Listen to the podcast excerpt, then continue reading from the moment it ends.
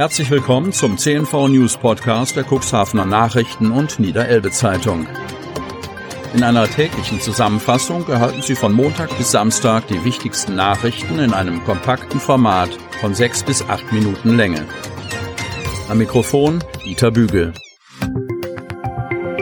Donnerstag, 3. Juni 2021. Wenn die Wände wackeln, Sanierung der B73, Umleitung durch Lüdingwort sorgt für Frust, Anwohner und Pendler genervt. Von Jan Unruh, Cuxhaven. Daniel Grebener ist genervt. Im Sekundentakt fahren große Lastwagen, Trecker und Autos direkt an seiner Haustür vorbei. Seit Anfang dieser Woche ist die Bundesstraße 73 zwischen Altenbruch und Otterndorf halbseitig gesperrt.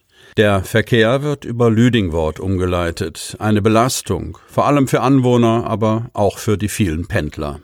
Die Wände wackeln, das Geschirr klirrt im Küchenschrank. Schon wieder fährt ein 40-Tonner durch die Jakobistraße in Lüdingwort.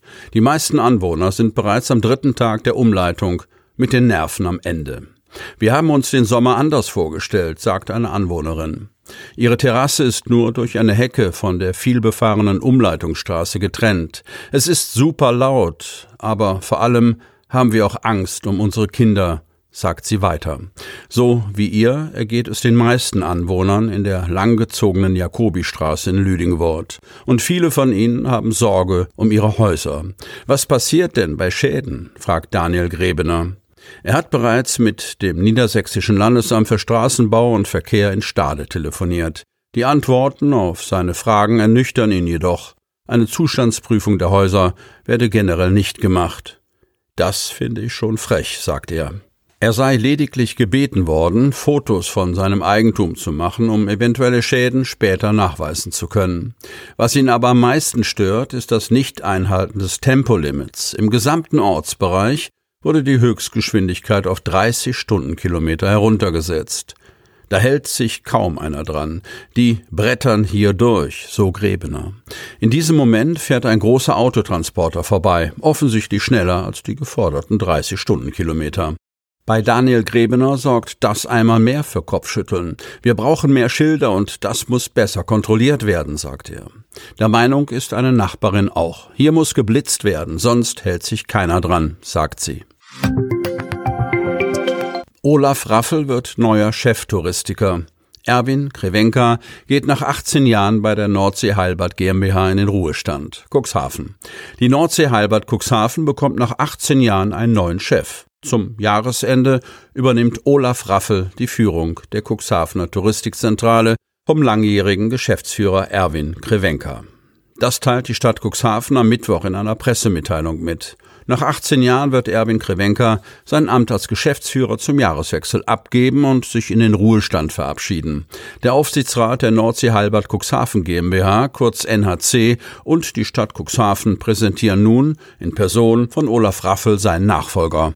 Raffel ist zurzeit Geschäftsführer der Tourismus Marketing Service Büsum GmbH. Sein neues Amt als Geschäftsführer der Nordsee Halbert GmbH tritt er am 1. November 2021 an.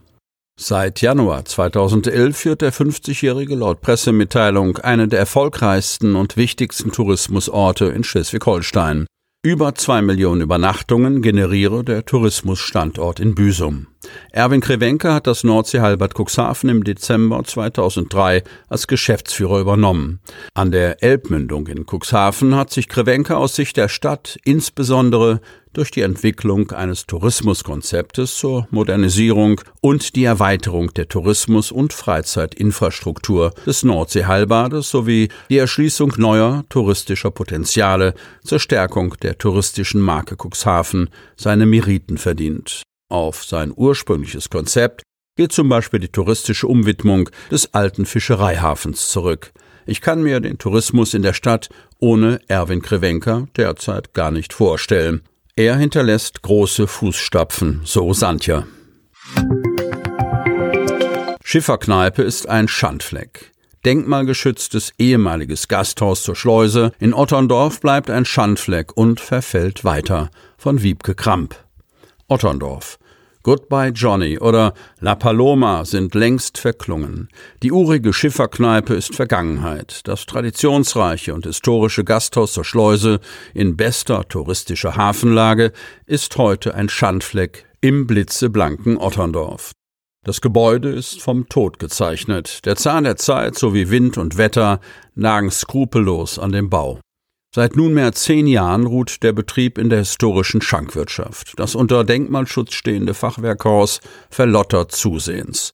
Die Fassade bröckelt, das Reddach vermoost, Lack blättert von den Fensterläden. Eine ausgestopfte Seemöwe hinter verschmierten Scheiben dient als unheimliche Reminiszenz an die einst maritime Ausrichtung.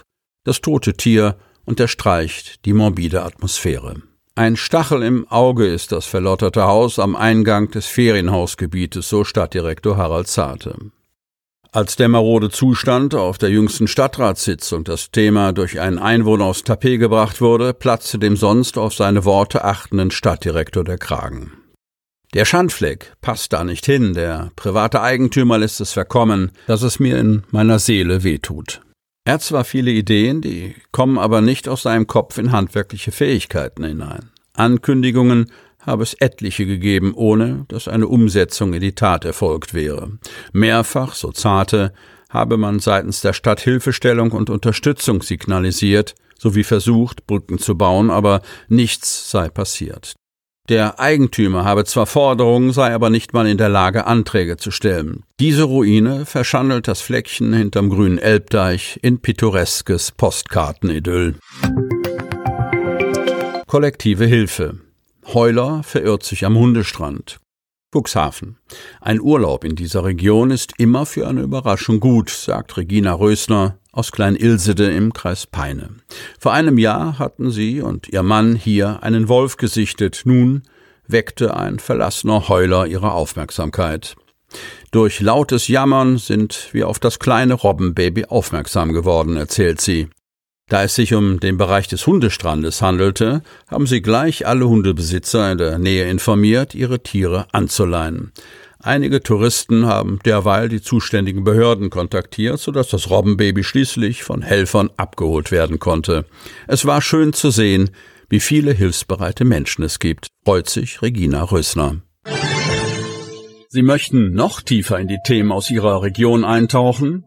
In unserem CNV-Themen-Podcast auf Tauchgang gibt's alle 14 Tage per Interview interessante Personen, emotionale Stories und bemerkenswerte Projekte aus dem Landkreis Cuxhaven direkt auf die Ohren, damit Sie Ab sofort keine Podcast-Folge mehr verpassen, benötigen Sie lediglich einen sogenannten Podcatcher. Auf den meisten Smartphones ist dieser bereits vorhanden. Falls nicht, dann suchen Sie ganz einfach in Ihrem App Store nach einem kostenlosen Podcatcher wie zum Beispiel Spotify, Apple Podcast oder AntennaPod. Selbstverständlich können Sie unsere Podcast-Folgen auch direkt über unsere Website unter cnv-medien.de slash podcast anhören.